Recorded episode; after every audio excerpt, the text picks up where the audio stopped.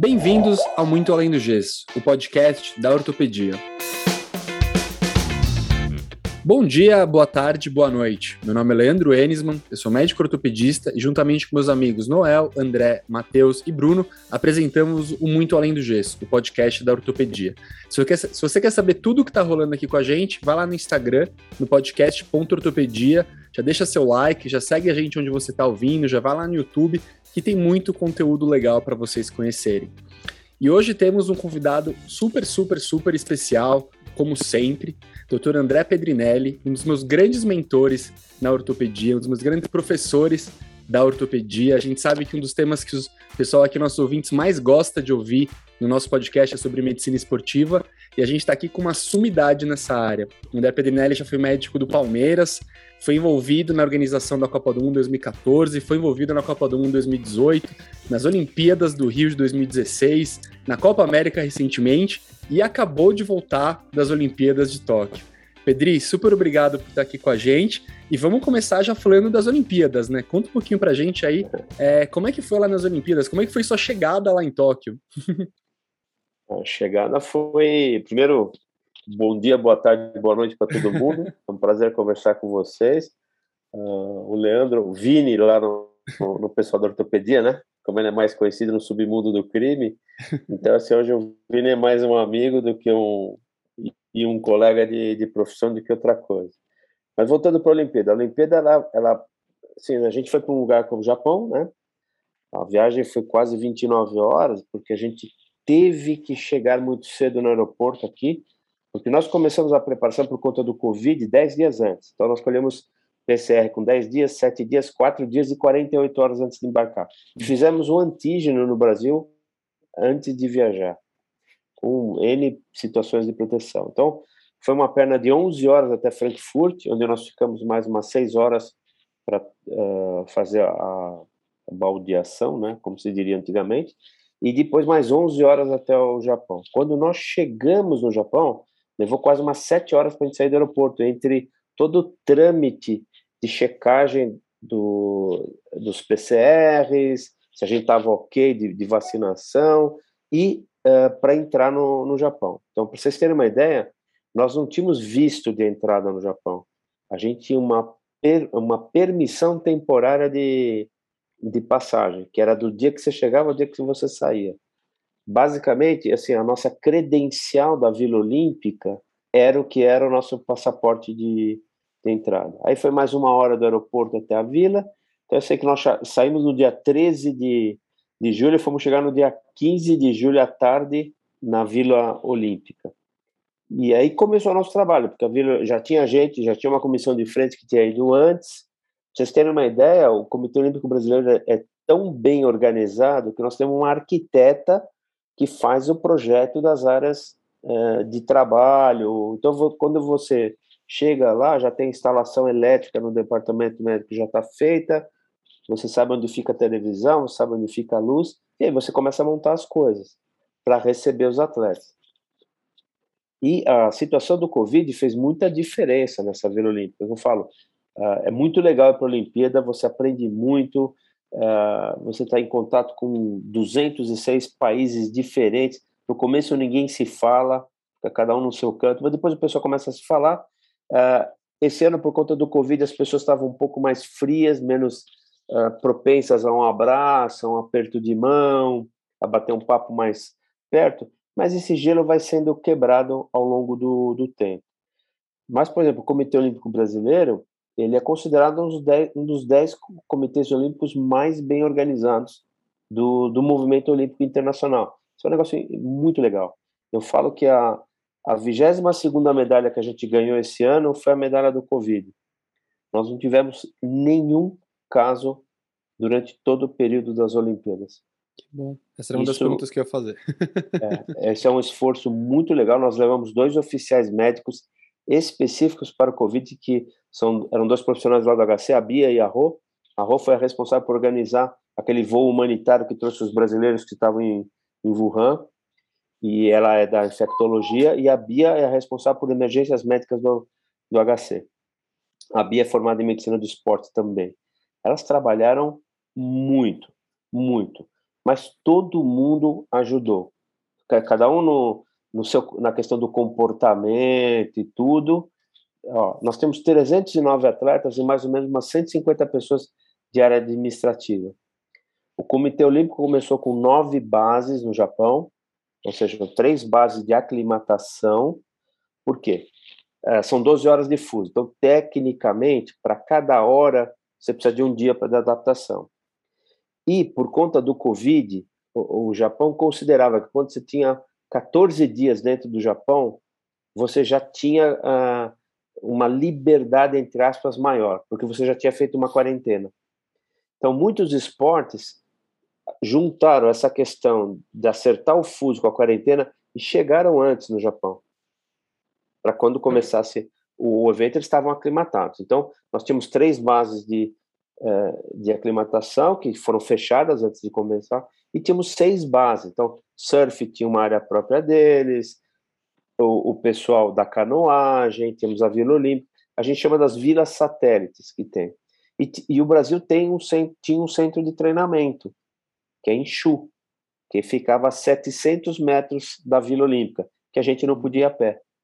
A gente teve que contratar um serviço de shuttle e a cada meia hora tinha um ônibus que ia, que voltava, porque a prefeitura de Chu não liberou a gente para andar a pé esses 700 metros. A gente via o prédio da Vila Olímpica, mas não podia ir a pé, por conta das restrições de, de Covid. Então, como não podia fazer trânsito entre as pessoas, cada núcleo desses tinha uma equipe técnica que trabalhava. Pessoal administrativo, médico, fisioterapeuta, massagista, cozinheiro. Em Chu, por exemplo, uma empresa japonesa que faz comida brasileira foi contratada para fazer as refeições. Então o pessoal comia arroz com feijão, tinha salada, e veio um chefe do Brasil para coordenar essa questão. Então, a estrutura do Comitê Olímpico Brasileiro é sensacional, muito, muito, muito legal.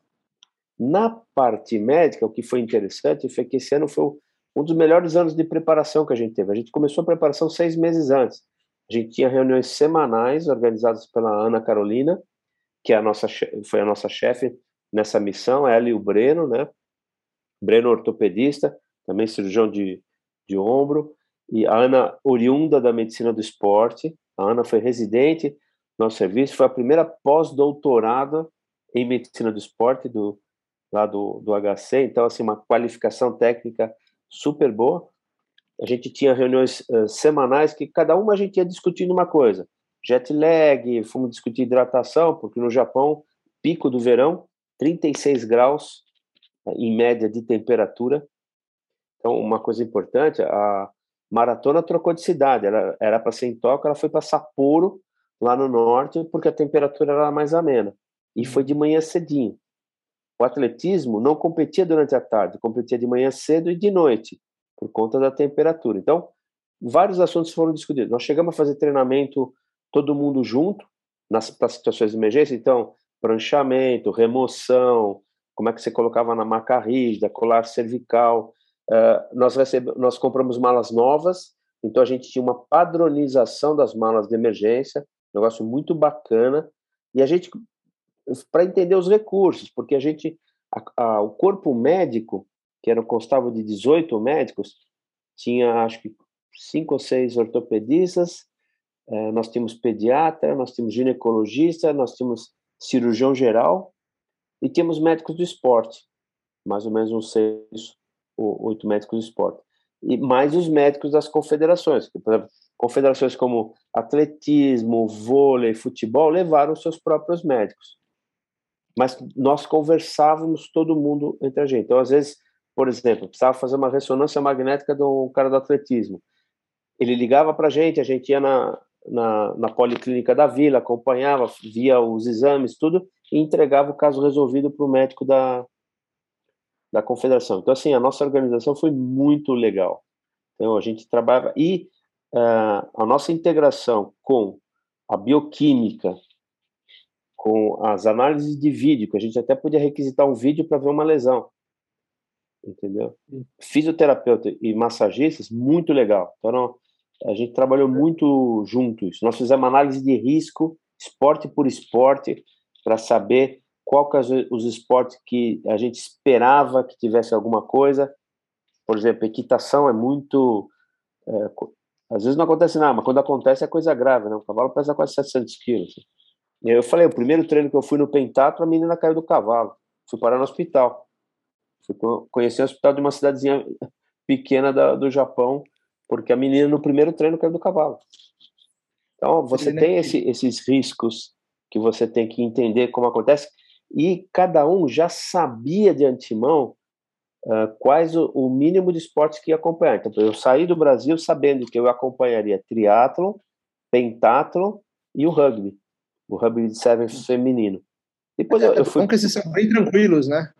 É, mas é, é, é o, o judô, né? é, é a parte mais fácil. Tinha, né? o, o, judô tinha médico próprio. o judô é uma confederação é. muito bem organizada. Então eles tinham médico próprio. Entendeu? Eu, eu, acho que evoluiu bem da minha época, viu, Pedrinelli? época de competidor. Deixa eu te é. fazer uma pergunta. Manda. Assim, no fundo, no fundo, primeiro é um agradecimento, tá? Porque eu, como um amante dos esportes, assim, eu lembro até de uma, de uma conversa informal que a gente teve num grupo de WhatsApp, se deveria ter Olimpíada, se não deveria ter, e, e, e eu sinto que, que era uma missão quase que da humanidade poder fazer a Olimpíada, sabe? Por mais que seja um ano atrasado e, e ter todo esse aparato e tudo isso funcionar. Então, primeiro, um agradecimento aqui aos médicos que participaram disso.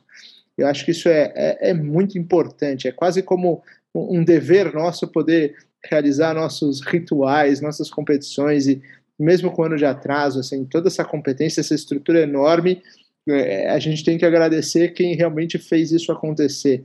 Isso não acontece somente dentro de uma quadra, dentro de um campo, mas não. todo esse background que você já está explicando para a gente, e, e isso é fantástico.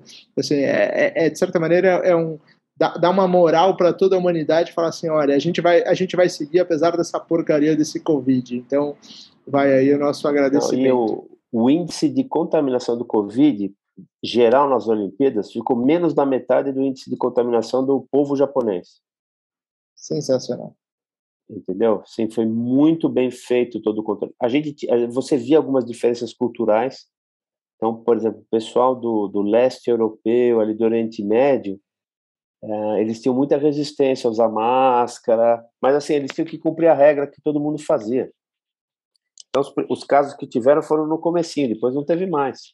Ô Pedrinelli, quando eu tô no clube e eu vejo e tem alguém andando sem máscara, vem um guardinha do clube e fala assim, meu, você, você, você vai correndo assim, bota a máscara aí, meu. Na Vila Olímpica, como é que é? Vem um cara falando inglês, um vem um, um cara falando japonês, como é não, que é Os japoneses nunca, eu vi um japonês... É, primeiro que assim, eles tinham um corpo de voluntários monstruoso.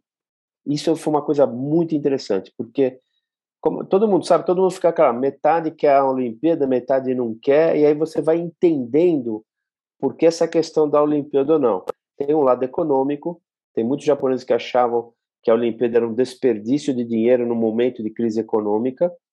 Por outro lado, tem o pessoal que falava: não, tem que ter a Olimpíada porque nós já gastamos tanto dinheiro que se não tiver, o prejuízo é incomensurável. Entendeu? Então, assim, certamente ter a Olimpíada uh, gastou-se menos dinheiro do que não tendo a Olimpíada.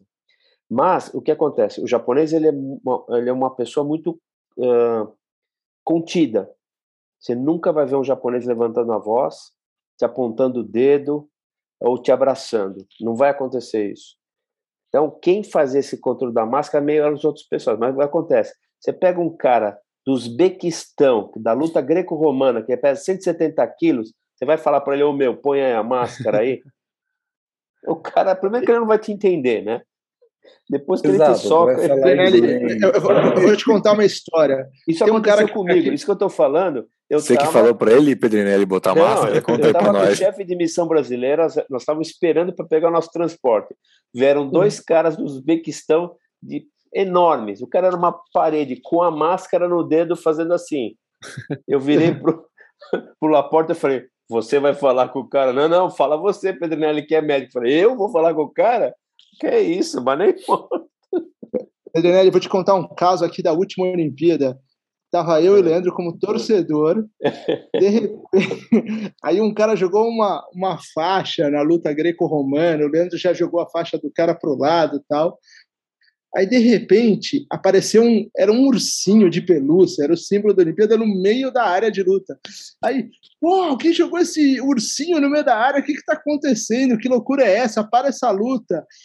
A gente não entendendo nada do esporte, a gente só entrou naquilo para ocupar o tempo e no fundo era o técnico que jogava para contestar, para chamar o VAR. A gente não entendeu nada. E, e ele joga um ursinho, é um negócio muito esquisito. No meio de dois caras do Uzbequistão, o Turcomenistão, voa um ursinho da, da de é. pelúcia. É, é assim, isso, isso é muito legal. Você tem que entender cada esporte, porque cada esporte tem a sua peculiaridade. E se você não conhece direito a regra, por isso que é, foi legal a gente já saber de antemão que esporte que a gente ia acompanhar. Que a gente teve tempo de, por exemplo, no caso do, do rugby de sevens, eu fui ver como é que era nossa, o nosso ranking, o que, que a gente esperar, quem eram as outras equipes, para entender o que, que aconteceu. E o rugby, por exemplo, tem uma sala de vídeo que você acompanha o jogo, que eu preferia ficar na sala de vídeo que no campo, onde você pode ver as lesões. Você tem duas telas de televisão, uma vê em tempo real, a outra vê com um delay de 5 segundos e você tem mais seis outras opções de câmera para ver. Então você acompanha todas as lesões. Ficamos em cinco médicos, três da comissão de rugby e um de cada equipe, e você acompanha o jogo todo. Isso é da organização oficial, entendeu? Que é diferente do VAR médico que tem no futebol, onde você tem um médico da competição que acompanha e ele pergunta para você o que, que você acha. No rugby, os três médicos da comissão central, eles podem tirar o jogador da partida. Então, tem esporte que você não, não pode entrar no, no field of play, triatlon, atletismo, e outros esportes que não. Que no judô, por exemplo, tem o um médico da competição, mas ele pode chamar o médico da, da equipe. E aí você tem Sabe procedimentos que... que você pode fazer, e se você fizer um procedimento a mais, você desclassifica o cara. E você precisa saber a regra. Isso daí. Você sabe que eu fui médico num sul-americano de rugby 7, foi no Rio. Uhum. E, lógico, não se compara uma Olimpíada, pelo amor de Deus, mas foi ali é na Gávea, no coisa, Flamengo. É mesmo. E, e em um final de semana foram cinco casos cirúrgicos que acabaram não sendo tratados, mas um final de semana, cinco cirurgias. Então, é um negócio muito. E, e, e mudando. E, e, mudando um pouquinho o assunto, Pedro uma coisa que a gente está vendo muito é um pouquinho como um atleta, e isso levando um pouquinho para o lado do podcast, né? Acaba se relacionando com o médico e as redes sociais, né? Você vê que eles acabam meio que agradecendo os médicos na rede. Como é que foi isso lá em Tóquio? Conta pra gente. Olha, vou te falar dois casos que, assim, nós tivemos um rapaz do, do, do tênis de mesa desculpa, tênis de campo, que chegou com uma apendicite. Nossa.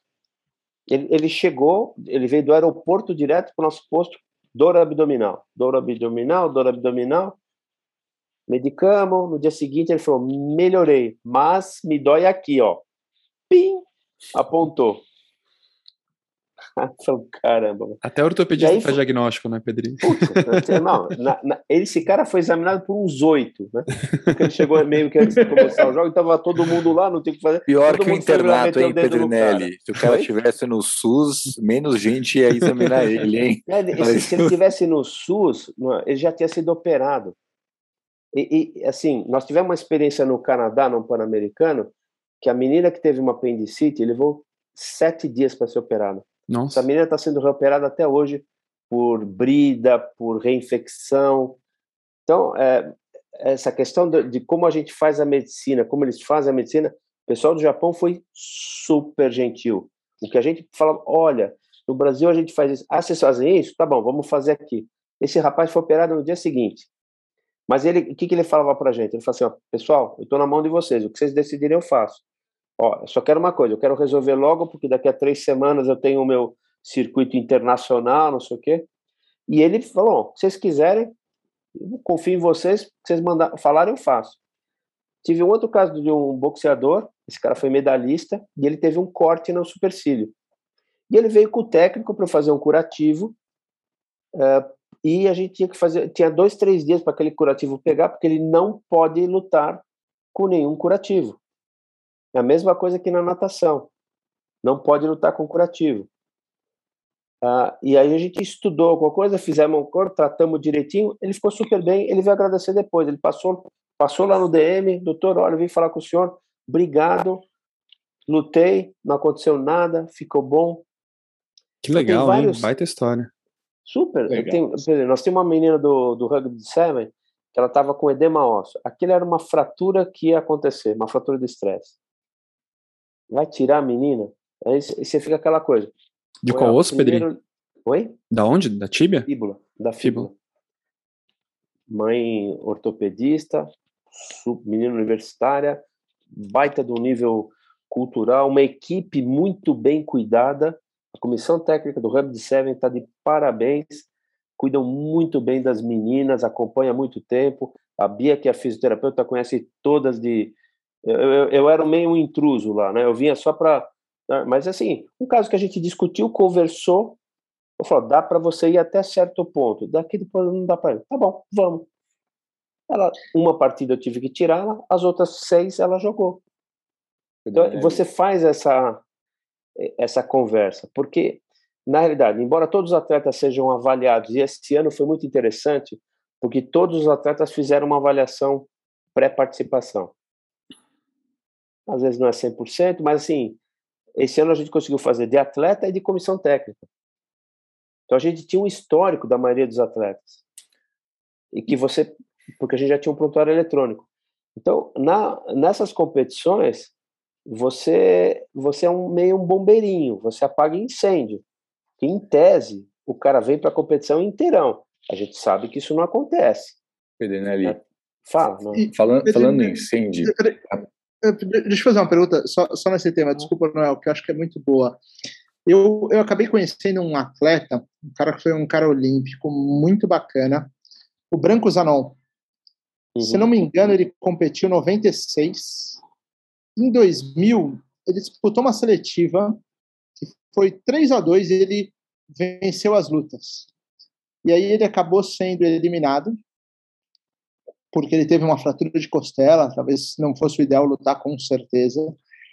E aí quem perdeu originalmente a seletiva, mas que ganhou porque o branco no fundo tinha fratura de costela, foi o Carlos Honorato, que uhum. pegou a medalha de prata na Olimpíada de Sydney em 2000. Eu imagino a responsabilidade do médico do esporte. Se você puder falar um pouquinho disso, eu acho que isso é muito interessante, né? Eu, eu vou exemplificar com super com acertado. Mas o Noel queria perguntar alguma coisa, talvez seja relativa Bom, responde, responde, Pedrinelli, para o André, tá. eu depois, eu, quando você terminar, eu faço a minha, beleza, tá. tranquilo. Tá. Então, eu vou, eu vou exemplificar com um caso que não aconteceu nessa Olimpíada, aconteceu no último Pan-Americano. Basquete feminino, primeiro treino, a melhor jogadora da equipe torce tornozelo. Cinco minutos de treino. Mas aquele torce tornozelo, tornozelo parece um pãozinho. Veio ela, eu estava de, eu tava de plantão na vila, porque como é que funciona o nosso trabalho? Você tem as saídas para treino e para jogo, mas você tem sempre alguém que fica no ambulatório de plantão. Então a gente divide de manhã e de tarde e tem um plantão noturno. Eu estava no plantão noturno. Veio ela e sete pessoas da comissão técnica. Eu falei, putz, isso aí tem coisa. E, assim, típico, ela tinha torcido o tornozelo jogando. Não tinha nem começado a competição. Primeiro treino, no dia seguinte eles tinham que apresentar a lista dos jogadores. Examinei a menina, falei, olha, não dá para fazer nada agora, sobe para o quarto, mediquei, pé para cima, muleta, tal, fiz a autorização para comer no quarto, porque normalmente não pode trazer comida, você tem que fazer uma autorização especial. Aí falei, vamos conversar com a comissão técnica. Doutor, tu saber se ela pode jogar ou não, porque senão tem que convocar alguém. Falei, tá bom. Quando que você precisa que ela jogue? Ah, doutor, ela é super importante. Eu só preciso dela do quarto, preciso dela do quarto jogo em diante. A gente tinha uns 10, 12 dias. Eu falei, ah, eu acho melhor você ficar com ela. Ele falou, mas pô, doutor, ela torceu. Eu falei, olha, a gente não sabe se o tornozelo vai ficar bom. Mas eu falei, eu falei para ela, olha, ela é a tua melhor jogadora, não é? é. Você vai convocar a décima terceira, é um reserva de luxo, porque você não vai trazer a décima terceira e ela vai jogar, ela vai completar o time. Se você não, não a trouxe antes, é porque ela não era a da sua primeira escolha. Eu falei, 12 dias, a gente pode Se ela não ficar boa, ela pode jogar cinco minutos, ela pode entrar para fazer lance livre. Não dá para a gente fechar o prognóstico agora. Bom, final da história, dei sorte, precisa ter sorte no esporte. Essa menina foi, feita, foi eleita a melhor jogadora do torneio e o Brasil foi, foi campeão. Mas por que, que eu, eu, eu usei isso como exemplo? Porque às vezes a, a decisão ela não é 100% médica. Você tem que analisar a questão do, do jogo. Essa menina que teve edema no Sevens, ela era super importante no esquema do técnico. Nós tivemos um caso de um jogador de handball que tinha uma lesão e o, o técnico falava: ele é três vezes melhor que o reserva imediato dele, doutor. Ele com uma perna só, eu quero ele. Aí você tem um atleta que fala para você assim: é a minha Olimpíada. Eu tô com 32 anos de idade. Se eu não jogar essa, eu não jogo mais. Você vai me tirar da Olimpíada? Entendeu? Aí, essa Olimpíada em particular, ela é de um ciclo longo, né? O ciclo foi de cinco anos. A próxima é de três. Então, você, às vezes, você tem coisas que uh, a gente nem está discutindo dinheiro, né? o quanto que o cara vai ganhar, mas assim, a, a oportunidade. A pessoa chegou lá e a gente tem que fazer o máximo possível para ele continuar jogando dentro de certos limites. Essa é a diferença da ortopedia clássica da medicina do esporte. Ortopedia clássica, você resolve o caso com seu paciente no consultório. Na medicina do esporte, você tem que conversar com o fisioterapeuta, você chama o técnico e fala: ó, como é que é a situação? Entendeu? Porque eu, eu admito, por exemplo, no esporte, que o atleta fala: eu tenho uma lesão de cruzado anterior. Exemplo clássico. Hoje a gente está liberando o cruzado anterior com quanto tempo? Nove meses, mais ou menos, né? Aí chega um cara com cinco meses para seis meses, perfeito, amplitude articular normal, cybex normal, fazendo tudo, mas ele não está para ser liberado. Ele fala: eu topo o risco de ir. O técnico fala: eu levo, eu levo ele meia boca. Ele topa, ele sabe do risco, ele está orientado. Você vai como médico e fala assim, não, eu te proíbo de ir. O que, que eles vão fazer? Vão trocar o médico. E o cara vai. Denelli, você citou o termo ortopedia clássica, né? É. Então, esse termo vai me fazer fazer uma comparação, tá? Entre ortopedia clássica e as Olimpíadas no seguinte sentido. Você sempre esteve envolvido com serviços acadêmicos, né? E talvez na sua época, e na minha época do André e do Leandro, quando um residente tinha algum problema de saúde mental, é, na grande maioria das vezes, ou ele saía ou ele era até expulso, né? Inclusive os R+, até comemoravam, nossa, esse R1 estava deprimido, então a gente conseguiu expulsar ele, o pessoal comemorava, tal, né? Vamos ser sinceros aqui, né? E a gente sabe que nessas Olimpíadas, os atletas também, exemplos, né, de perseverança, resiliência, o assunto saúde mental é, vem muito à tona, né? Então eu queria que você, com bons anos de ortopedia clássica e também com bons anos de esporte em alto nível, fizesse um paralelo sobre como você vê a saúde mental é, atualmente nesse assunto das Olimpíadas e que foi super em voga, e também com os nossos residentes, com os nossos ortopedistas. Conseguimos fazer uma comparação aí? Tem, consegue. Porque, por exemplo, assim, eu vou te contar uma historinha minha quando eu era preceptor. Eu tinha um residente que era sensacional. Era um doce de pessoa, todo mundo adorava o cara, as enfermeiras adoravam o cara, não atrasava, os pacientes adoravam ele. Ele não ia bem em nenhuma prova. E você sabe como é no HC, a gente tem avaliação 15 em 15 dias, dois, dois meses, o cara não tem nota, tchau. Esse garoto, ele não ia, ele era o último da turma e ele não melhorava. Nós colocamos o preceptor para trabalhar com ele, fizemos tudo, ele não melhorava. Do R1 para o R2, desculpa, olha, não, você não pode continuar aqui. Ele foi embora, ele foi fazer residência num outro serviço, muito menos exigente que o HC, e eu encontrei com ele no Congresso Brasileiro de Ortopedia. Não vai falar que é Escola Paulista, hein, Pedrinelli? Oi? Não, vai falar não, que é Escola não. Paulista, hein? Não, porque não consegue entrar, entendeu? Os serviços grandes, eles são muito fechados para entrar. Você não consegue trazer o cara. Serviços menores, o cara entra no meio do ano.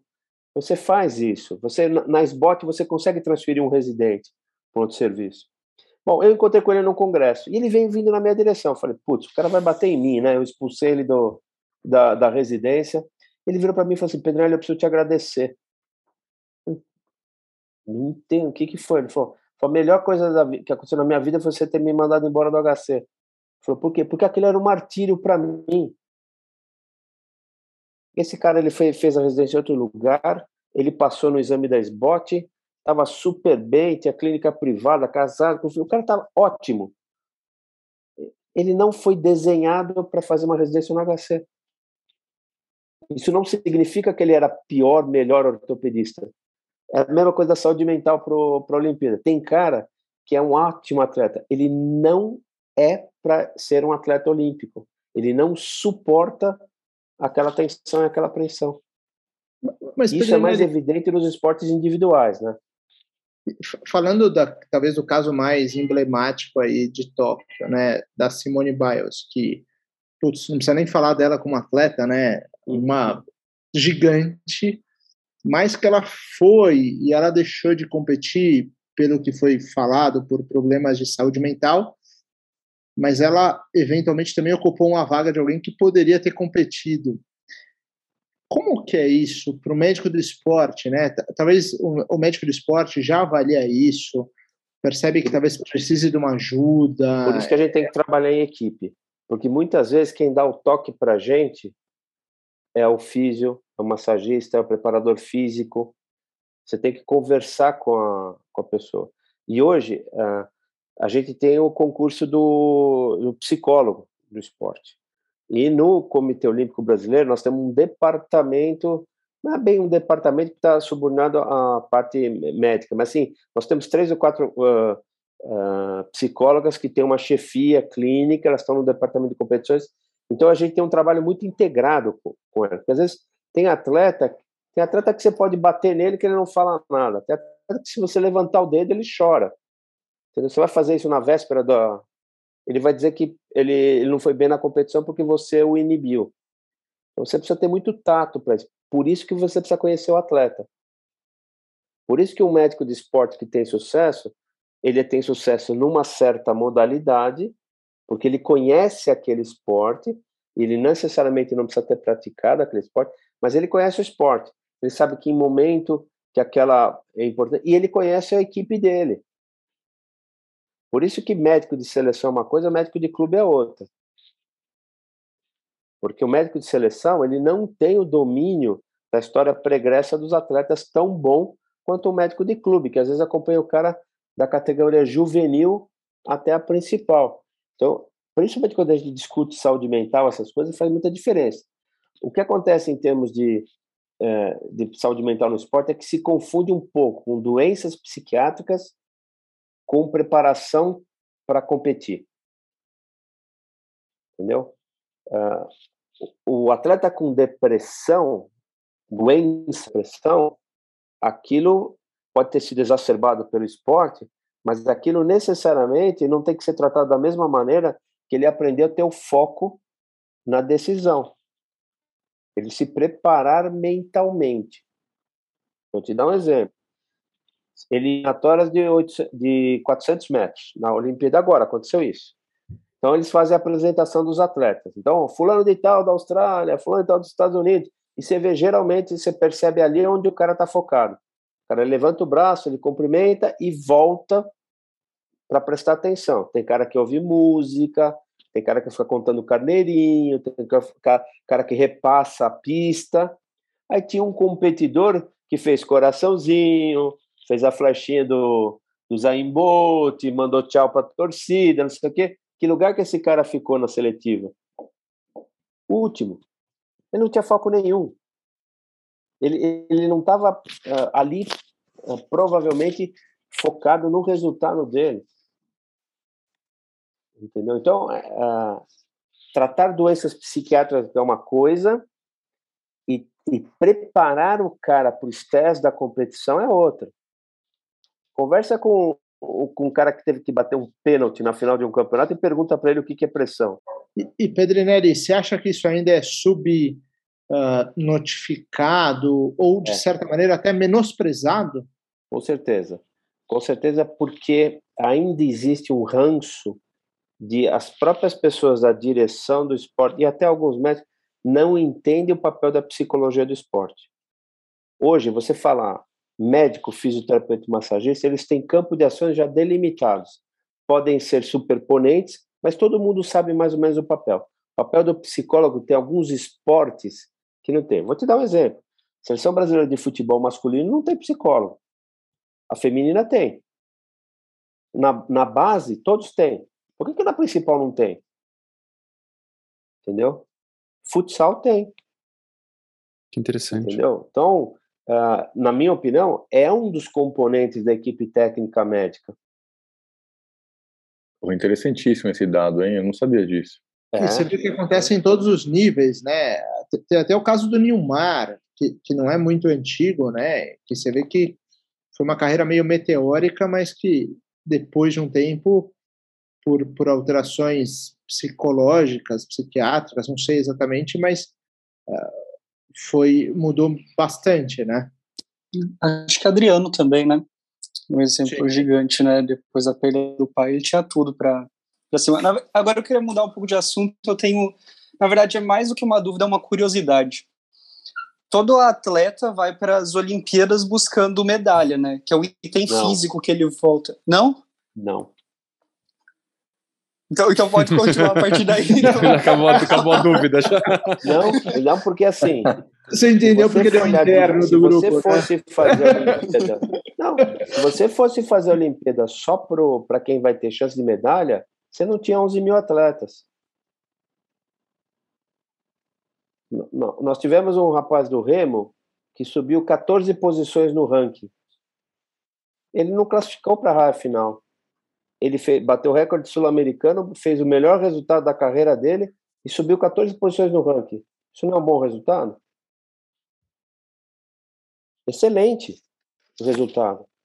Tanto que se você olhar no, no painel de Olimpíada, nos esportes individuais, está lá recorde, recorde mundial, recorde olímpico, melhor resultado da temporada e recorde de confederação. Então, é, às vezes a pessoa vai para uma Olimpíada porque ele tem direito a uma vaga.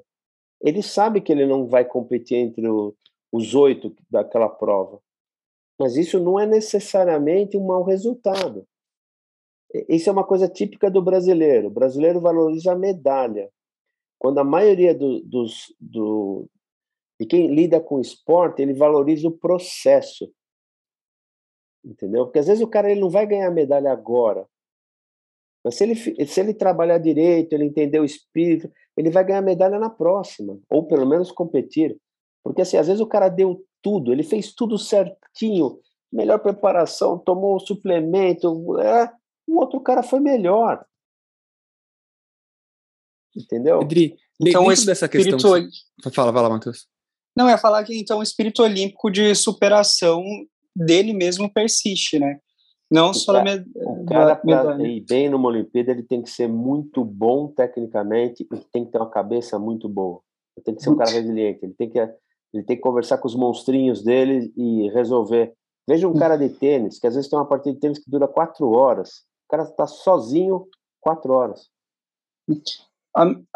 Mas a, vou, vou agora continuar a primeira dúvida que eu tinha, que era quando, quando o atleta ele chega e ele consegue ganhar a medalha, obviamente, o, o 90% do esforço é do atleta, mas tem toda uma equipe que dá suporte para ele. Essa equipe tem premiação também? Não. Ah, Não. Nenhuma. Não. Quando muito o atleta agradece. Eu, isso eu vou te citar o exemplo do Carl Lewis, quando ele ganhou, acho que a última medalha dele, a última participação dele, ele agradeceu a equipe técnica dele. Eram 11 pessoas. Ele agradeceu todo mundo.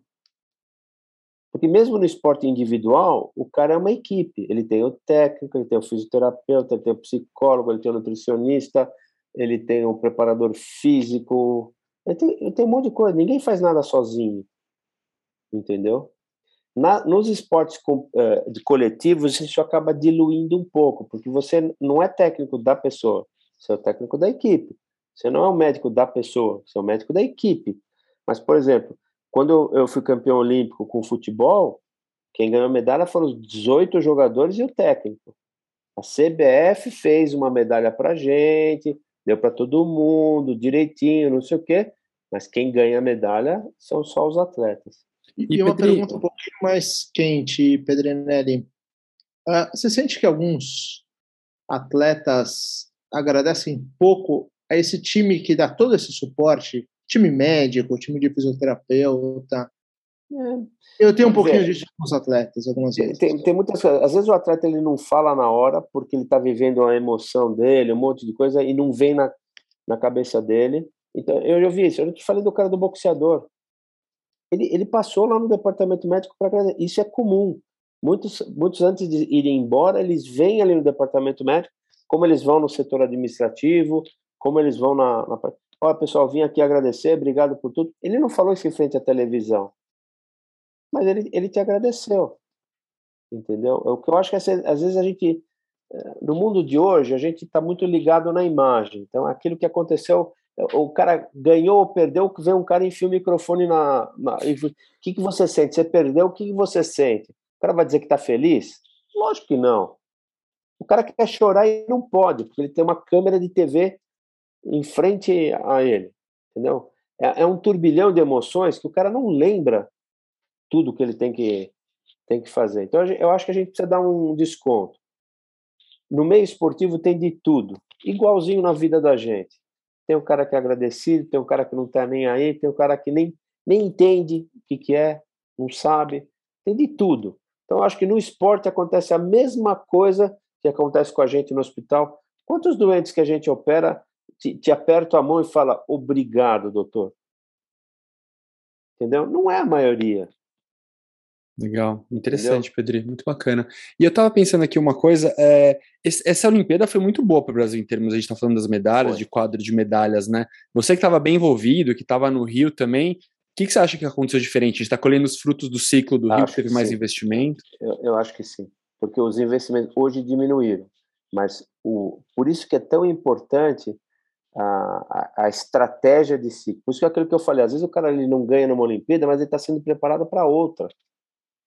Tem a, é, por isso que o corpo técnico do comitê tem que entender muito de estratégia de planejamento. Porque às vezes ele, ele se ele apertar demais o atleta, o cara espana. Aí você perdeu um bom, um bom atleta. Às vezes aquele, aquele esporte você precisa ter lá um universo de seis, oito caras que ficam pressionando o cara que vai ser o primeiro. Ah, em 2008, quando a gente foi campeão mundial com o futsal, Uh, o técnico, uh, que é o PC Farias, que é um dos melhores técnicos que eu trabalhei, ele. Eu, eu perguntei para ele como é que ele montava a equipe. E eu, eu jogava no gol na faculdade, e perguntei, e como é que vocês escolhem os goleiros? Ele falou, agora, Penélio, eu tenho o meu goleiro que é o titular, eu tenho um goleiro que passa bem com o pé, e eu tenho um terceiro goleiro que eu vou treinar para pegar tiro de 10 metros e pênalti. Pô, mas você vai trazer um goleiro só para pegar tiro de 10 metros, falou, vou trazer, eu trago um goleiro bem mais velho, que vai estar tá super agradecido porque eu convoquei ele, mas ele é um goleiro bom o suficiente para pressionar o primeiro, o primeiro nunca ficar tranquilo que ele é, ele é titular uh, sem, sem se esforçar. Então eu trago um cara que este cara, ele sabe que é terceiro goleiro, mas ele, ele, ele, o primeiro goleiro sabe que se ele bobear, o terceiro entra no lugar dele. Ele deu uma função para cada goleiro. Cada goleiro sabia o que poder, quando poderia ser utilizado e os três foram utilizados. Na final nós ganhamos porque o goleiro que entrou para defender o pênalti, nós ganhamos de 5 a 4 da, da Espanha nos pênaltis. Ganhamos uma Copa do Mundo de futsal nos pênaltis. Ô, Pedri, como futsal não é esporte olímpico? Esse é um negócio que eu não entendo. Aí é uma coisa que, assim, o futsal é da FIFA. Hum. Existem regras para o futebol ser olímpico, para um esporte ser olímpico. Uh, no fundo, no fundo, o que importa é o quanto que ele dá de visibilidade para a Olimpíada. Entendeu? Uh, por exemplo, você vai falar, por badminton, é um, para nossa cultura, o badminton é isso que ele está falando, mas você vai ver isso na Ásia, o badminton é super importante. Então, o tênis de mesa dá uma, uma, uma, visibilidade brutal. Isso é dinheiro. Então, tem isso daí. Ah, existe uma, uma desavença histórica entre FIFA e COI. Hum. Até hoje você vai ver que, qual que é o maior evento. É a, é a Copa do Mundo ou é a Olimpíada? Isso é uma bobagem, porque são dois eventos completamente diferentes. Um é de, é de só um esporte, que, que todo mundo vira técnico durante a Olimpíada, e que tem um congraçamento que é. Você não vê isso na Olimpíada. Se você, eu tive a oportunidade para duas, duas Copas do Mundo como organizador, então eu via como é que era. Os caras chegam, se abraçam, bebem junto, é, fazem um monte de coisa que todo mundo gosta de futebol. Na Olimpíada, você tem o cara que torce no badminton, você tem o cara que quer ver o atletismo, você tem o cara que vai no tiro com arco. São, às vezes tem 28 eventos acontecendo ao mesmo tempo. É um outro tipo de torcedor, é um outro tipo de evento. As pessoas buscam coisas diferentes, então não dá para comparar. Só que como o, fute, o futsal é da FIFA, se a FIFA não briga para colocar o futsal, ele não entra. Entendeu? Maratona aquática ela, ela foi criada como esporte e no ano seguinte ela já estava na Olimpíada. Por quê? Porque a FINA é uma confederação importante no universo olímpico. Entendeu? Então tem, tem essa, essas coisas. Esse ano a gente teve uma, uma coisa diferente que foi a Rússia competindo como Comitê Olímpico Russo, né? Assim, a brincadeira que era a Rússia com, com um CNPJ diferente isso fere muito o espírito olímpico, né? Porque coloca uma sombra, assim, coloca uma dúvida se, se aquilo está sendo realmente limpo ou não. Veja, é... eu, vou, eu, eu vou te responder com uma outra pergunta. O atleta tem culpa do que o ministro do esporte fez? Então, e, e, e, o atleta que compete contra ele e que está limpo tem? Mas o, o cara que foi para a Olimpíada, ele está limpo entendeu? Mas... Os atletas que foram uh, pegos, esses foram eliminados. Os atletas que foram eram os atletas que estavam limpos. Então, é justo aquele atleta que não, não ele não teve nenhuma relação com, com o evento de, de, de dopagem, ele ficar de fora da Olimpíada? É, é esse o verdadeiro espírito olímpico? Não, eu, eu acho que não, mas a, a dúvida é se, se no clima dos atletas se existia essa certeza não, ou se existia... nem, não, não, nunca vi nada. Ah. nunca vi nada ninguém nunca falando do, do cara. O, o que às vezes o pessoal brincava que antigamente por exemplo é que vocês não são dessa época mas quando a África do Sul não podia competir na Olimpíada por causa do apartheid os, os atletas da África do Sul uh, competiam de branco. Eles não usavam nem o símbolo olímpico isso aí veio depois. Eles competiam de branco só que não tinha time coletivo, você não tinha o time de rugby da África do Sul jogando. Você tinha o pessoal do atletismo, o pessoal da natação. O que aconteceu agora com, com, com a Rússia, que a Rússia como país foi punida, mas o Comitê Olímpico Russo não foi provado que ele tinha relação com a questão do doping. Então, é aquilo que eu falei. O Brasil leva 309, quantos, quantos atletas a Rússia leva? É, é justo você punir um cara pelo que o outro do país fez? Verdade. Então, eu, eu acho assim, uh, você poderia até questionar que, que, bandeira que ele ia usar ou não. É que é, hoje no, no movimento olímpico você tem o, o cara que corre sem país, você tem o, o grupo de, de atletas de países refugiados. Então, a maioria dos atletas da Síria competiam como atletas refugiados, eles, eles corriam com a bandeira do Comitê Olímpico. Era um outro uniforme. E tinha o pessoal do, do Comitê Olímpico Russo. Qual que foi a punição? E, e, era o ROC, gente... né, que era o Russian é. Olympic Committee, é, subia a bandeira do Comitê Olímpico, não tocava o hino da Rússia. Tocava Tchaikovsky, né? É. E, e, já que a gente está na parte mais quente, mais polêmica, Pedrinelli, uh, a gente tem agora os atletas trans, como no caso daquela atleta da Nova Zelândia que que nasceu com sexo masculino e competiu no feminino. Como você entende isso? Porque isso, de certa maneira, é uma ameaça ao esporte feminino, mas tem que ter o um espaço para o trans. Como é que tem que ter o espaço. Eu acho que o, só que você tem regras para os esportes. Por que, que você tem problema do trans, do feminino ir para o masculino? Sim. Ah, tem. não, o oposto não, o oposto não. Sim. Não tem. Por quê? Não tem. Porque tem uma coisa fisiológica no meio. Uhum. Entendeu? O que acontece? Você nunca pode pôr tudo no mesmo saco de gato. De novo, você tem que entender cada esporte, porque a questão do transgênero é a questão da força. O que, o que dá a diferença é a força. Então, você pegar uma pessoa de 30 anos, um homem de 30 anos de idade, e ele dois anos ficar com supressão de testosterona, uh, fazer cirurgia de mudança de sexo, tudo, você tira a memória muscular dele de, de 30 anos de testosterona? Você tira a estatura dele? Diria que provavelmente não. Não. Então, assim, uh, de novo, aí a pergunta é: você, eu acho que você não pode proibir a pessoa de lutar, mas ele tem que respeitar a coletividade. O que a gente vê hoje no nosso mundo é que ninguém tem coragem de falar a verdade.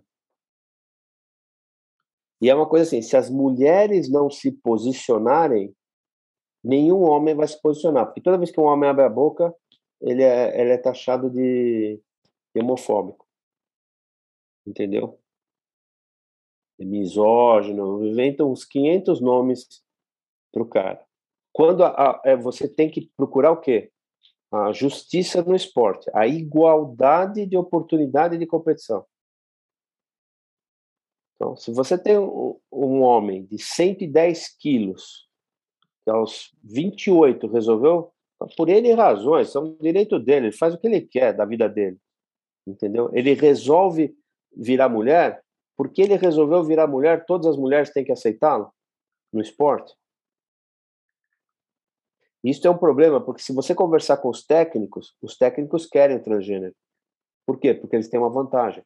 É que nem o canhoto no esporte. Quem não quer um canhoto no seu esporte? Não é?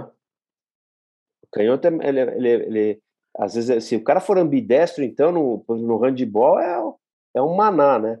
Então, é, é, um, é um problema muito delicado. E o Comitê Olímpico delegou isso para as confederações decidirem. Então, você tem confederações que ainda estão baseadas no cariótipo, que é XY, XX, tá? Você tem uh, confederações que não têm forma, uh, questão definida, mas isso logo vai acontecer no futebol, não tenho dúvida que logo vai acontecer no futebol. E o que acontece? Tem, tem confederações que não estão exigindo nem a, a questão da mudança de sexo. Estão só aceitando a supressão hormonal. Então o cara tem que ficar, provar que ele ficou um ano no limite inferior de testosterona. E aí, esse limite inferior de testosterona, que é atualmente aceito, que é o 5 milimol, ele é alto para a maioria das mulheres. Então, isso é uma, que, é uma, uma questão uh, de biologia que ainda está para ser respondida. Quanto tempo de supressão você precisa fazer para aquele cara reverter a vantagem que ele teve de 20, 30 anos? Só que uma coisa é você discutir isso numa um garoto de 13 anos de idade, que provavelmente Sim. também vai acontecer. Porque hoje, com, com essa discussão do gênero, é, é, aquele negócio, sexo é uma coisa, gênero é outra, o que vai acontecer é que um garoto de 13 anos, ele não pode ser avaliado da mesma maneira que um de 30. Então, aquela discussão que a gente não tinha um tempo atrás, hoje a gente começa a ter. Vou, vou, uh, e assim, não é só questão de transgênero, a questão do homem e mulher, por exemplo. Uh, por que, que não tem nenhum homem na ginástica artística? Na, nado artístico. Já tem alguns caras começando a competir e tudo. Se você conversar com as atletas, elas querem o masculino. Por quê? Porque é que nem o balé.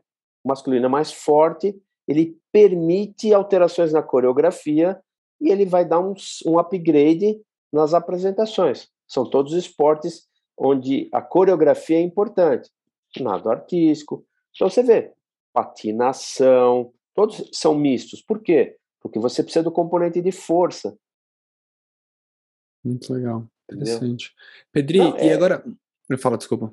Não, não, não. Pode falar. O, agora estamos, infelizmente, chegando aqui mais final. Eu queria só fazer uma pergunta mais trazendo para nossa área mesmo da ortopedia, tal. Como eu comentei com você, a gente tem muitos acadêmicos que ouvem aqui a gente. Uma pergunta que a gente já viu com alguma frequência é sobre a questão de pessoas que, alunos acadêmicos que estão na dúvida entre medicina esportiva, já acesso direto, ou fazer ortopedia para depois, eventualmente, fazer traumatologia do esporte, para é, trabalhar com, com esporte. O que, que você costuma recomendar para esses alunos? Qual é a tua visão de quem deve ir para medicina esportiva, quem deve ir para ortopedia?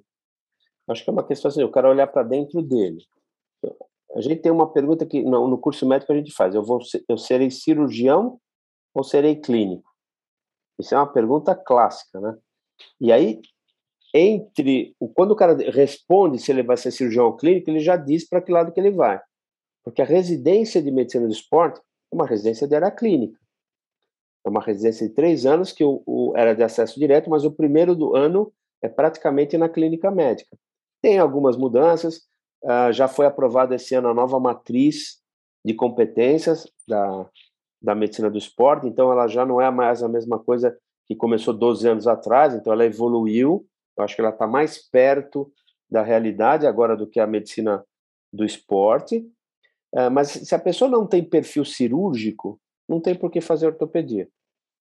Legal. Embora eu já tenha tido residentes que fizeram ortopedia e falaram assim: eu não quero operar.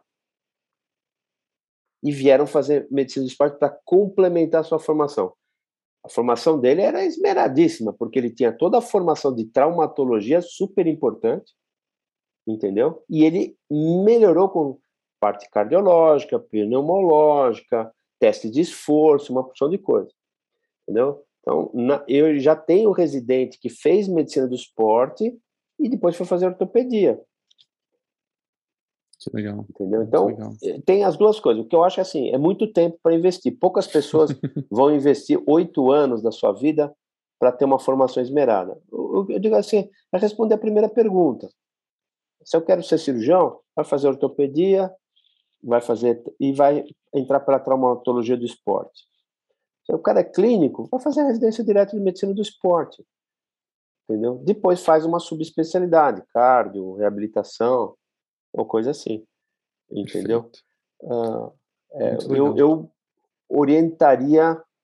É isso aí, porque essa é uma pergunta que a gente sempre faz no exame do R1. Quando a gente está fazendo a seleção dos R1, e foi interessante que no HC o ano passado, a residência de medicina do esporte foi uma das mais procuradas. Tinha acho que 12 candidatos por vaga. Era uma coisa impressionante, nunca tinha sido assim. E você não consegue trazê-los todos para entrevista, né? Você tem que pôr um número limite. Então a gente coloca três por vaga. Tá? Muito Mas ela, assim, ela vem, vem crescendo a procura progressivamente. O problema é que a gente não tem muitas vagas de, de residência. Praticamente as que tem são todas em São Paulo. Nós temos uma no Rio Grande do Sul. Então ainda tem pouca gente pouca, poucas vagas para uh, esse tipo de, de residência. Entendeu? Legal, perfeito. Bacana, Pedri. Agora estamos chegando, infelizmente, aqui mais no final do episódio. A gente costuma pedir para nossos convidados para darem uma indicação de um livro, de um filme, de um podcast. Então, Pedri, ah, o que você traz aqui de sugestão para gente? Filme, vocês vejam um filme que chama Any Given Sunday, com Al Pacino. Ah, eu gosto. Tem uma oh, discussão do médico antigo com o médico novo que é emblemática. Dá um livro de ética médica. É uma, é uma, é uma discussão assim muito legal. Tem que, tem que olhar para essa, essa cena passa rápido, entendeu? Porque é a discussão do médico velho com o médico novo. É, o médico novo está preocupado com a saúde do atleta, o médico velho já tem participação na venda do passe do cara. A abordagem é completamente. Mas é, é, é um. É, olhando sobre esse aspecto médico, ele é, ele é legal. Entendeu? E, e, tem alguns, e tem alguns discursos nesse filme que são bem, bem especiais. Super, é um, é um baita de um filme, mas foi um dos poucos filmes que eu vi uh, uma discussão ética de dois médicos. Entendeu? Sem aquele negócio do Dr. House, sabe que que fica coisa coisa legal de interessante, mas você precisa ter a perspicácia de, de, de ver isso, entendeu? Eu confesso que eu fui ver, eu fui prestar atenção nessa cena quando eu vi o filme por uma segunda vez. Que aí aquilo me chamou a atenção. E são dois baita atores que fazem essa discussão. Entendeu? Então a interpretação é bem legal. Eu vou. Eu, eu questão vou... de livro, Uh, eu gosto de indicar muito o livro que é o Deli, hum. Deli Andrés, que eu acho que é um livro que ele originariamente ele é de ortopedistas, mas para mim é um, um, dos melhores capítulos de lesão muscular que eu já li na vida do Deli, entendeu? Ele é muito bom, são três livros enormes, tá? Então tem um livro, o primeiro volume é bem básico, o segundo livro é mais ortopédico e o terceiro é, é só de criança e adolescente acho que é uma para quem isso fala uma coisa para quem está na faculdade de medicina, né? É, eu acho que é um livro bem legal de, de medicina do, do esporte. Tem um viés um pouquinho mais ortopédico, mas é um bom livro. Vale a pena. Eu vou eu vou fazer uma indicação aqui de uma série, uma série bem conhecida, mas eu acho que é, é bem interessante, que é a série Icarus, que tem no Netflix que fala um pouquinho sobre o doping, sobre esse universo do esporte, e, que é uma abordagem completamente diferente. Uh, mas eu acho que a lisura do esporte é essencial, então acho que, que é bem interessante também para a gente compor. Acho que é um filme, tem razão, não é uma série. O Ícaro, o Ícaro é um filme, mas tem um outro documentário que tem na Netflix sobre o escândalo da ginástica olímpica, que também é muito legal que trata da questão do Bela Caroli, do Atleta, acho que chama. Onde, onde que o, os pais entram na jogada. É, é, assim, são coisas reflexivas, são bem interessantes de a, de a gente ver. Porque a gente, muito na medicina esportiva, aquela questão fanística, né? O cara ganha medalha, superação. Herói mesmo é o pedreiro que tem mulher, três filhos e tem que sustentar todo mundo com, com um salário mínimo. O esporte, é, o esporte de alto nível é profissão. Ele tem riscos e tem benefícios. E esse é um dos grandes problemas psicológicos dos caras. Todo mundo cobra muito e o, e o cara não aceita o mau resultado, né? Quando não é. Todo, nós temos sucesso 100% em todas as cirurgias que a gente faz? Não. E, e o esporte de alto nível é saudável? Não. Não. Porque o, uh, por que, que um atleta para? Respondam para mim. Lesão. Lesão, provavelmente. Né? Lesão. Ou porque ele, ele já não consegue mais obter o mesmo resultado. Uhum. Então, mas poucos não têm nenhum tipo de lesão. Então, para o aparelho locomotor é danoso o esporte de alto. Por exemplo, se um cara no consultório e fala, Pedro, eu vou correr maratona até os 90 anos de idade. Fala, não é bom para você, é melhor você ficar no 10 km, que 10 km é legal. 10 km você vai treinar 30 km por semana, você faz uma prova em 40, 45 minutos, você corre de manhã cedo, você almoça com a tua família no domingo, você não estragou a vida de ninguém, você faz, você vai, você vai competir até os 80 anos de idade. Entendeu? Por que, que a maioria para, você Ver gente jogando futebol até os 80? É um ou outro. Não é a maioria. Entendeu? Indo nessa então, linha... assim, a pergunta, o esporte é, é o esporte competitivo e profissional saudável? Não, não é. E a nossa, a nossa função como médico de esporte é garantir que ele seja o mais saudável possível para aquela pessoa durante a maior parte do tempo possível mesmo que a gente tenha que orientar essa pessoa quando ele não pode mais fazer o, o esporte, ou quando aquele esporte ou aquela atividade para ele implica em algum risco. A nossa função de aconselhador é extremamente importante. Você falar, ó, isso aqui não é bom. Se você quiser ficar com esse joelho até o final da vida, não dá para você fazer isso. Qualquer coisa a gente opera depois, né, Pedrinelli? Bota uma prótese, é. não tem problema, né? Não, não, mas, mas... eu vivo do esporte, eu não posso falar nada, né? Porque a minha vida é do esporte. Quem sou eu para dizer que o esporte não vai, vai jogar bola? Não, né? Deus, Deus abençoe os esportistas. É. Inclusive, a gente está feliz com o fim da pandemia que o pessoal está voltando a jogar bola, graças a Deus.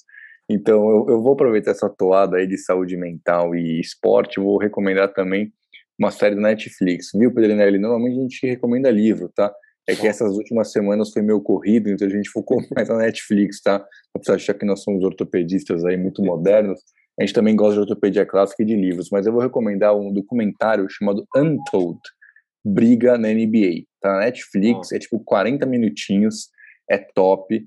Mostra um pouquinho sobre a, bri a briga lá que teve entre o Indiana Pacers e o outro time lá, agora esqueci qual era o outro, na NBA, que saiu porrada, e fala um pouquinho de saúde mental, fala um pouquinho sobre prejuízo financeiro.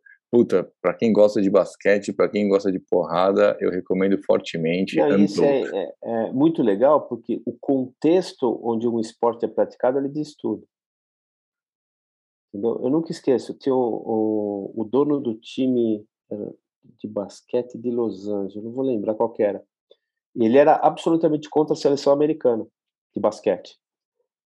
Ele falou, isso aqui para mim é negócio. Ele falou, se, se, eu ganhar o campeonato é um plus. Eu, eu, meu time tem que ficar nos playoffs finais porque eu garanto X% de ocupação do, do estádio, eu vendo tantos cachorro-quente, eu, eu tenho a vaga do estacionamento, vendo tantas camisas. Para mim, tanto faz, eu nem vejo o jogo. Ele falava assim.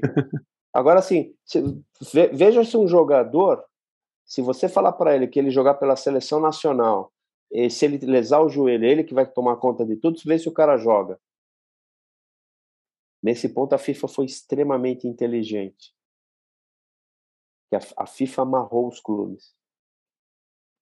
Se o clube, na data oficial FIFA, não cedeu o jogador, por uma razão muito. A FIFA pode sancionar o clube. E sanciona, Pedrinelli? Sanciona.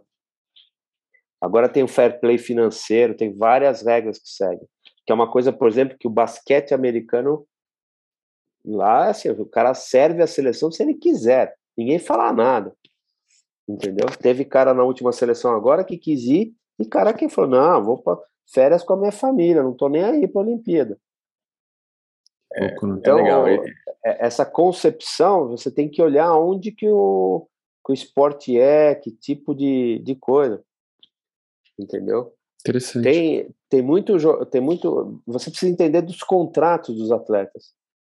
Tem contrato que, que obriga o cara a participar de certas coisas, porque leva uma exposição. Entendeu? Legal. Por isso que tem uma.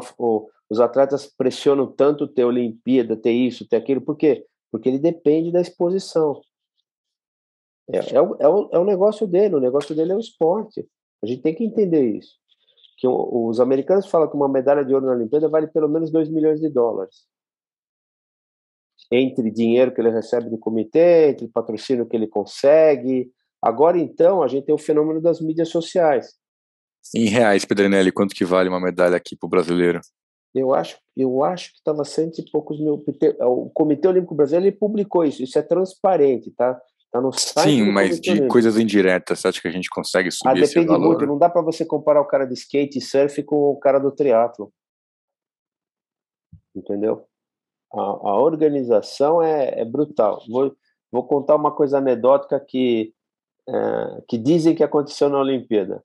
Tava uns caras do skate falando com os caras do triatlo, sentado no, tomando café no refeitório. Ah, você faz triatlo? Ah, não, eu faço skate. Né, tá, tá. Quantas horas você treina por dia? Ah, eu treino oito horas por dia. O quê? Oito horas por dia você treina, mano? Que que é isso? Você não fica cansado? Ah, não, não. Mas que hora que você levanta para treinar oito horas? Ah, levanta às quatro e meia, depende do tempo, porque às vezes eu começo pela bicicleta. O quê? Quatro e meia? Quatro e meia eu tô chegando da balada. O que é isso, não? Quanto que você ganha? Ah, eu ganho Bolsa Atleta, dois, três mil reais. O quê? Dois, três mil reais para isso? O que, que é isso? Isso aí custa meu skate, não sei o quê. Diferente, né? Eu vou aqui é falar a minha, a, a, minha indicação um pouco diferente. Eu vou falar um vídeo do TED Talk que eu gosto bastante, que é os atletas estão ficando, estão mesmo ficando mais rápidos, mais fortes e melhores, que é um, um cara que chama David Epstein, que é um cientista do esporte, ele conta muito é, sobre a, a, especificidade dos esportes hoje em dia, então ele mostra que, com o passar do tempo, os atletas de vôlei, basquete estão ficando cada vez mais altos, os atletas, as atletas de ginástica olímpica cada vez mais baixos, os do polo aquático que eu gosto estão com os braços cada vez mais longos, então é uma coisa super interessante. Tem até um livro dele que é, que é legal também, eu ouvi no audiobook, é, é bem interessante. Pedri, infelizmente estamos encerrando aqui o nosso episódio. Tenho certeza que a gente passaria aqui mais horas e horas conversando. É sempre um prazer aprender com você e conversar. Com certeza está convidado para voltar aqui no nosso podcast. Vai ser sempre um prazer receber você aqui. Só queria deixar o microfone aberto aqui para você agora fazer alguma consideração final antes do nosso final. Eu agradeço a oportunidade, é sempre um prazer conversar com, com o pessoal. Eu, eu acho bacana a gente falar. Uh, e aqui fica a mensagem para todo mundo que eu não seja mal interpretado, às vezes no jeito que a gente expressa uma opinião, nos dias de hoje, o pessoal corta, picota e, e você está preso no dia seguinte, né? Entendeu? Uh, é, é, são opiniões uh, gerais, pessoais, eu não reflito aqui a opinião de nenhuma confederação, nenhuma equipe, nem nada, é o que eu procurei colocar a minha experiência uh, no meio esportivo, entendeu? É, e eu acho que é, é, legal sempre, eu acho que o esporte, uma das coisas mais legais do esporte é essa interação, entendeu? É você conversar gente mais nova com gente mais, mais uh, antiga, você entender tecnologia, como que a tecnologia mexe no esporte. É por isso que eu falo, eu, eu quando eu vou para essas competições, principalmente uh, Olimpíada, Pan-Americano, Jogos Sul-Americano, Lusofonia, eu peço para ir para esportes diferentes. Porque aí eu aprendo. Eu, eu, vou conhecer gente nova. Eu vou te falar, o, o técnico de, do rugby 7 nosso era inglês, o preparador físico italiano, entendeu? é muito bacana. Você vai conversar com alguém do Pentato que dá tiro, luta espada, nada, corre e anda a cavalo. Você, é um baita do... você aprende pra caramba. Uma das coisas mais divertidas no Pan-Americano de Toronto, que eu fui no, eu fui no Toronto, não, foi em Lima que eu fui no Pentatlo, eu fui ficar com o ferreiro, vendo como é que ele punha ferradura no cavalo. Barato. Leandro, é a mesma análise que a gente faz de marcha. Quando você pede uma pessoa para andar de cote, você é o cara olhando o cavalo. É assim, o princípio biomecânico é muito similar. Que legal. Entendeu? É, então, eu, eu acho que essa pluralidade do esporte é muito legal. E é isso que é gostoso de conversar, né? Que legal. Espero que tenha sido agradável para todo mundo, como foi para mim. Não, foi ótimo. A gente adorou aqui, tenho certeza que nossos ouvintes vão, vão adorar também. Eu queria agradecer então você, Pedri. Queria agradecer nossos ouvintes que estão aqui com a gente. Não se esqueça de seguir a gente aí no, no podcast. Não esquece de seguir a gente no YouTube. Não esquece de seguir a gente nas, na, no Instagram. Queria agradecer aqui o Noel, o André, o Matheus e o Bruno. E é isso aí, gente. Daqui duas semanas a gente está de volta com mais um convidado, uma convidada muito especial, para a gente continuar aprendendo muito sobre o mundo aqui da ortopedia. Até a próxima.